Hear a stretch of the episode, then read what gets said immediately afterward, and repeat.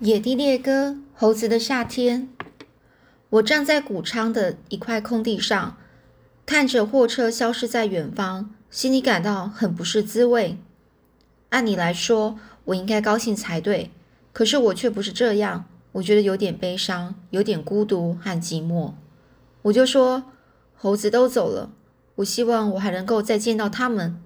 我真的这样希望，就算我再也见不到他们了。”我也永远不会忘记他们的，我将会永远回忆起这个抓猴子的夏天。爸爸说：“我看我们每个人都将永远忘不了那些猴子吧。”我一直就站在那里，思潮汹涌，思潮汹涌就是在想啊，回忆啊。我把手伸进衣袋，掏出那叠钞钞票，从中抽抽出了一张五元的和一张一元的。我把钱给了黛西。我就说：“黛西，给你，我要还我欠你的钱。”黛西好像不相信他所看到的情景，他呢是打量着钞票，然后看着我说：“吉伊贝利，六元啊，你没有欠我这么多钱。”我就说：“我知道，但是我要你收下它，你还替我喂猴子呢。”黛西微笑着接着钱，然后就说：“杰伊贝利。”这些日子以来，我再也没见到你打过什么动物了。我真想不出来，所以我要吻你。这呢，我呢，当时候呢，一边往后退，一边说：“你要吻我哦，你要亲我，你不用亲我啦，你可以别这样。我不想要什么任何姑娘，就是任何女生亲我。”爸妈在注视着我们，爸爸哈哈大笑，而妈妈只是面带微笑站在那里。我就说。为了这一天的到来，我等了很长很长的时间了。我现在就到爷爷那里去，我要去买我的小马了。正当我和罗迪要动身到爷爷的百货店去的时候，黛西就喊着说：“杰伊贝利，如果你要跑步去，你可得小心点，说不定你会丢了你的钱呢。”这把我吓了一跳。但是黛西说的是对的，于是我在这个呃撒腿。大腿猛跑之前呢，就是开始跑之前呢，把这个手呢就伸进了口袋，紧紧的抓住那些钱。要把一只手放在这个口袋里跑跑上三里路，可不是件容易的事。但是我确实这么做了。当我喘着气，像驾着风火轮一般朝着店里奔过来的时候，爷爷正在门口等我。他就说：“我看见你跑来时，还以为你丢了一只胳臂呢。哦，一只手臂，那一只到哪里去了？”哦，我就咧嘴笑着说：“我担心把钱给丢了，爷爷，所以一路上我就这样抓着他呢。”爷爷就说：“哦，原来是这样啊。”当我们走进店里的时候，我就问：“你把那些小马都带来了吗？”爷爷就说：“都在外边，外边的呃牲口棚里呢，是两匹小马，一匹是呃阉过的菊花红棕马，另外一匹是花的小母马。”他们都经过调教，是很听话的。我站在那里呢，看着爷爷的时候，感到好像有点什么事情在烦恼着他。他的举动不那么自然，而且表情也太严肃了。他说起小马时，一点也不兴奋。说不定他正在想我想着的事情。我就问爷爷：“买一匹小马要花多少钱呢？”爷爷就说：“那匹小公马，它要一百一百美元，而花的那匹要七十五元。”我一到那里呢，那个印第安人就就要这个价，直到我离开的时候，他还是要这个价钱。我发誓再也不想和那个家伙做任何买卖了。这一次我说到做到，我忍不住笑了起来。我知道爷爷并不是真的按他的他说的去做。实际上呢，要不是他们在做一笔马的买卖，他和印第安人汤姆是非常要好的朋友。我就问爷爷：“你愿意帮我挑选小马吗？”爷爷皱起眉头。就说，我一直想这件事。我想，既然这是你第一批小马，你应该挑选一匹完全是你自己想要的马。我觉得你最好别让我或是其他人帮忙，这样你就会永远记得你的第一批小马。我想你也用不着同任何人分享这个权利的。我就说，好吧，爷爷，但愿不要挑到一匹差劲的。爷爷就说，这你不用担心，那两匹都是好马。我就向爷爷道了谢，出门就向这个牲口棚走走去。罗迪呢，又蹦又跳的在我身边。我在开门前已经从这个门缝里看到那两匹马，我以前从来没见过那么漂亮的小马。小马听见了我们的声音，它它们呢是抬起头，耸起耳朵，向门口张望。一些马马蝇，呃，那个苍蝇的蝇哦，在骚扰着它们。它们跺着脚，嗖嗖的甩着尾巴。立刻呢，我看见那匹菊花红棕马，它没有那匹花的高，但是呢，膘肥体壮，毛色又滑又亮，在阳光底下闪闪发光。我小声的说：“罗迪。”这匹菊花红棕马是力量的化身，它能够日夜兼程而永不疲惫啊！也就是说，这个马看起来真的很有力气啊，很有力量，好像不容易，就是呃，感觉到很累哦。他就说，他日可以日夜啊，也就是说，他可以日晚上哦，白天晚上哦，都都比较不会容易劳累的嘛。那匹小小花马呢，也是美极了。它全身的毛色是白底上有些黑色图案，而那乌黑的图案就像是人们会在它身上似的。它那流线型的体态比小公马要苗条，四条腿又细又长，头也是小巧玲珑，非常漂亮。我就说罗迪，这匹像画一样的小花马是速度的化身，我敢打赌它能够跑得像风一样快。我的眼睛很难从这两那匹小花马身上移开，我就说：“罗迪，我不能再看那匹那匹菊花红棕马了。我已经下决心要就要这匹小花马了，它就是我的小马了。”罗迪好像意识到这一天是我一生中最重要的日子之一，他高兴地摇头摆尾，跑来跑去。为了让两匹小马运动起来，以便能看清它们走的怎么样，我呢就是连跺脚带手。哦，带拍手，并且还嗨嗨的一声吆喝着。菊花红呢，哼着鼻子向另另外端跑去，腿上和背上的肌肉都隆起并颤动着，真是一匹骏马。小花马却连动都没动，只是仰着头站在那里看着我们。我喜欢它这样子，我不希望我的小马神经过敏似的乱蹦乱跳。我向它走过来，伸手去摸它。小花马一点也不紧张和害怕，它低下了头，用小耳朵对着我。当它用鼻子碰着我的手时，我的手指呢能够感觉到它热乎乎的呼吸。然后呢，它抬起头，轻轻地咬着我那旧草帽的帽帽檐。我注意到他那双眼睛是淡褐色的，热情而温柔。我把脸，我的脸呢贴在他的头，我几乎大喊起来：“我已经等你很长很长时间了，小花马。”现在你就是我的了，我将永远好好的待你。我从小花马那里后退了大约十尺，轻轻弹了一下手指头。过来吧，小花马，我要看看你走的怎么样。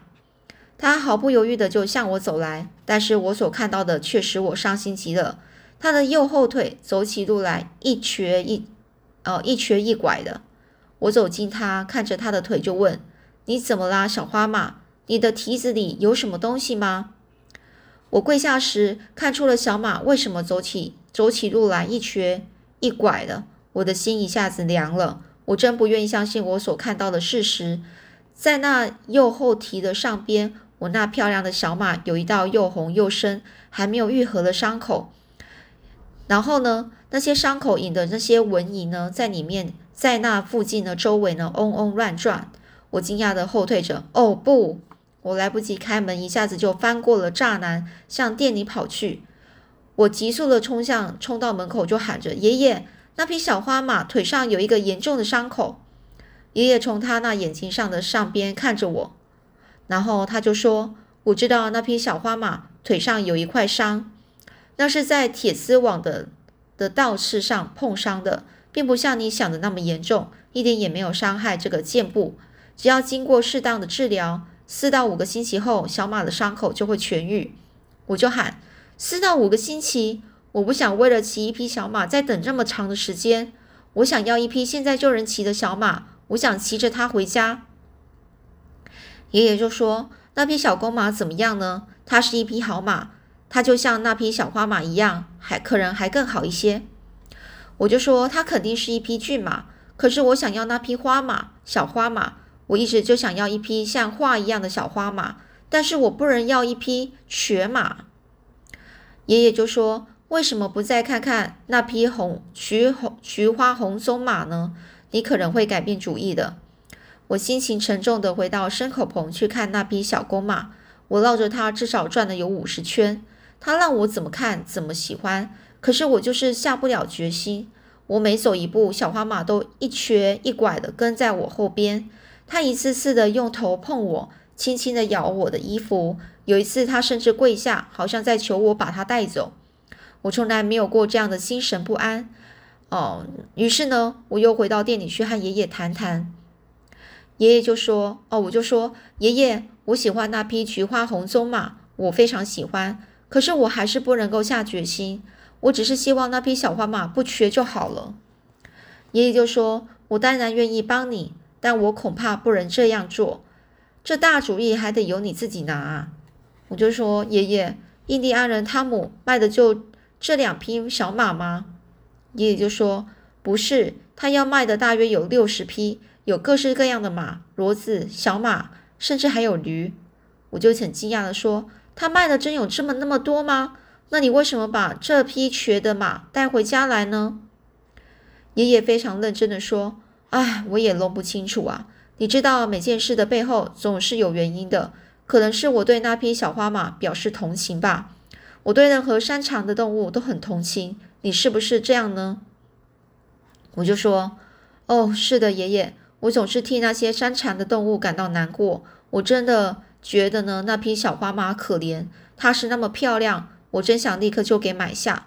但是我不想再等四到五个星期才能骑它啊。爷爷就说，再强壮的动物也都有可能伤残，动物、人类甚至小鸟都是如此。你知道，如果在这种时候有人愿意花点时间去帮助他一把，那么许多残疾动物都可能得救。爷爷呢，滔滔不绝地谈论山残动物，使我意识到他想让我买下那匹小花马。我愿意为爷爷做任何事情，甚至根本不计较我自己的喜恶。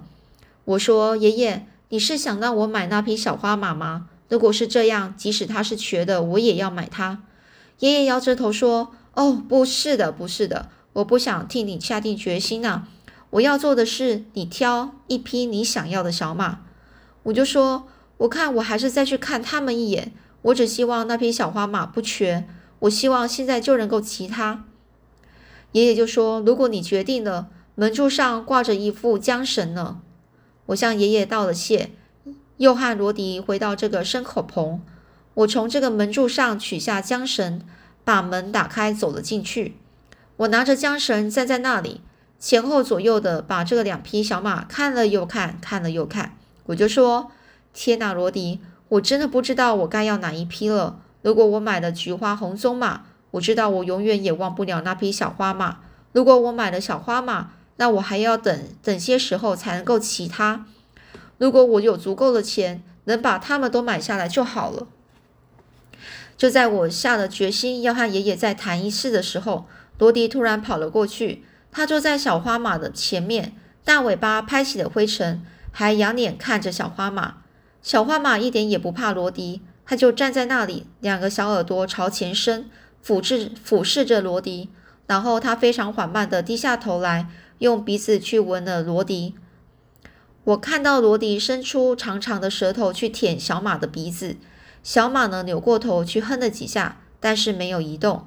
罗迪高兴地把大尾巴乱摇着。我从小花马脸上惊讶的神色，知道他是第一次被一只猎狗吻鼻子，哦，亲了鼻子哦。他肯定啊，非常愿意呢，愿意的，因为呢，这小花马他又低下头用鼻子去闻哦。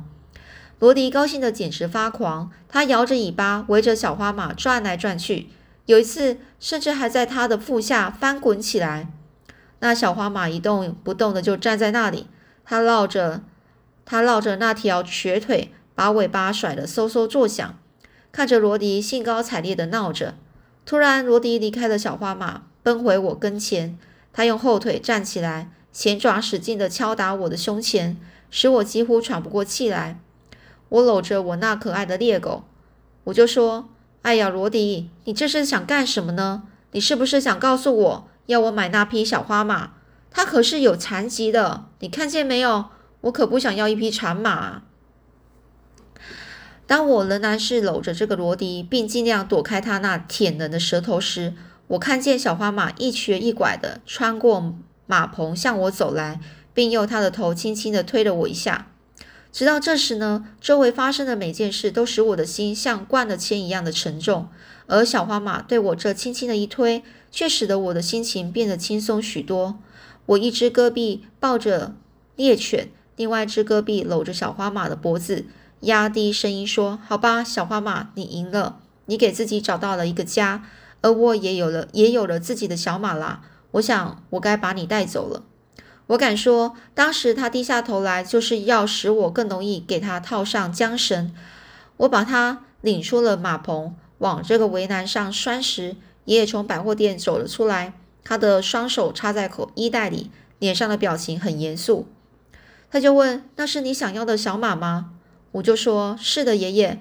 我等着骑小马已经等了那么长的时间，我想我还能够再等四到五个星期。”爷爷呢是皱皱眉头，用手指头扶起他那金属丝般的这个胡须，然后呢就说：“我希望你没有做出错误的决定。有时候人们做事过于匆忙，过后呢他又也许又会觉得感到后悔。”我就说：“爷爷，我买这匹小马，小花马绝对不会后悔，我永远也不会后悔的。”就在这时候，奶奶走出屋子，来到了门廊下，她高兴的就喊着说。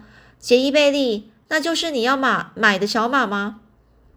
我也开心的回答说：“是的，奶奶，你看怎么样啊？”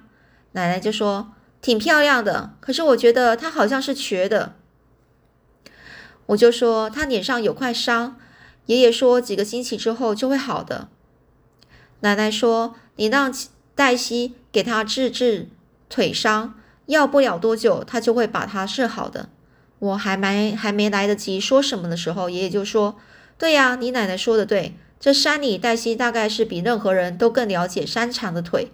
她有生以来就一直用一条腿走路啊。”我就说：“如果是黛西的话，我可不想让她给我的小马治腿。他又会穿上那套十红十字会的制服，装模作样一番。他总是那个样子。”爷爷就说：“我得再去看看那条腿。”他走到小马身边，跪下。用他那双熟练的手轻轻地抚摸着小小马腿上的伤，舌头响起，并摇着头说：“这伤是令人讨厌，不过还没有伤到腱子，呃，就是肌腱哦，他的肌肉，真是怪可怜的。”爷爷转身对我说：“也许你该回家再考虑考虑买马的事。你跟你妈妈、你爸爸还有你妹妹商量商量，你可能还会改变主意呢。”我难以相信爷爷所说的话，我就说我不会改变主意。哦，不，爷爷，我永远不会。这匹小花马是我最想要的马，我是永远不会改变主意的啦。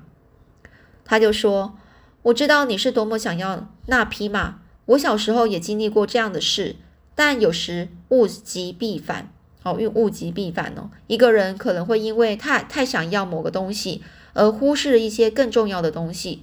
当这种……”情况啊发生的时候，那就是真的会使一个人受到伤害。我懂得这点，我经历过这种事啊。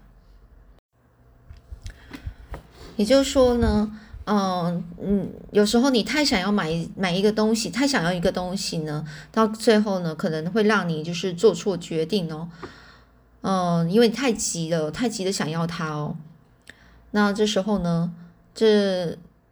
呃，当这种情形发生的时候，就真的会使一个人受到伤害，就是他自己哦。当选择错的时候，他就觉得啊，自己很难过，他就伤害到自己，啊，就伤受到伤害哦。我了解爷爷，我觉得他想告诉我些什么，可是我又没能够理解他说的含义究竟是什么哦。也就是说，我理我知道呃爷爷说的话，但是呢，我又没办法。呃，非常的了解他的话中的意思啊。他知道我多么想要一匹小马和一支枪哦。我就说，爷爷，我没有忽视什么东西。拥有一匹小马和一支枪对我来说是很重要的事，这就是我最想得到的。别的我什么也不要了。爷爷就说：“好吧，那你那你已经下定决心了。假如你想要就是这一匹小马，那你就有一匹小马了。你有这个权利，我我也不再说什么了。”我把手伸进口袋，掏出了我的钱，交给爷爷。我说：“爷爷，你是不是先收下了我的钱，把这个买马的钱给那个叫汤姆的印第安人呢？如果我买了马鞍和枪之后呢，还剩下钱，我就交给妈妈。”他就说：“我给你收着，你放心好了。”当我解开拴在这个围栏上的马缰绳时，爷爷就说：“回家的路上要慢慢来，别让小马走得太快。几个星期之后，你的小马将会是在这山里最漂亮的一匹小马。”我说：“爷爷，没有您，我还不知道会怎么样呢。我真的不知道。你总是处处在都在帮我。”爷爷愉快地笑着说：“这就是爷爷之所以是爷爷啊，是吗？”我向爷爷道了谢，兴致勃勃地哼着歌，动身回家。好，我们今天就先讲到这里喽。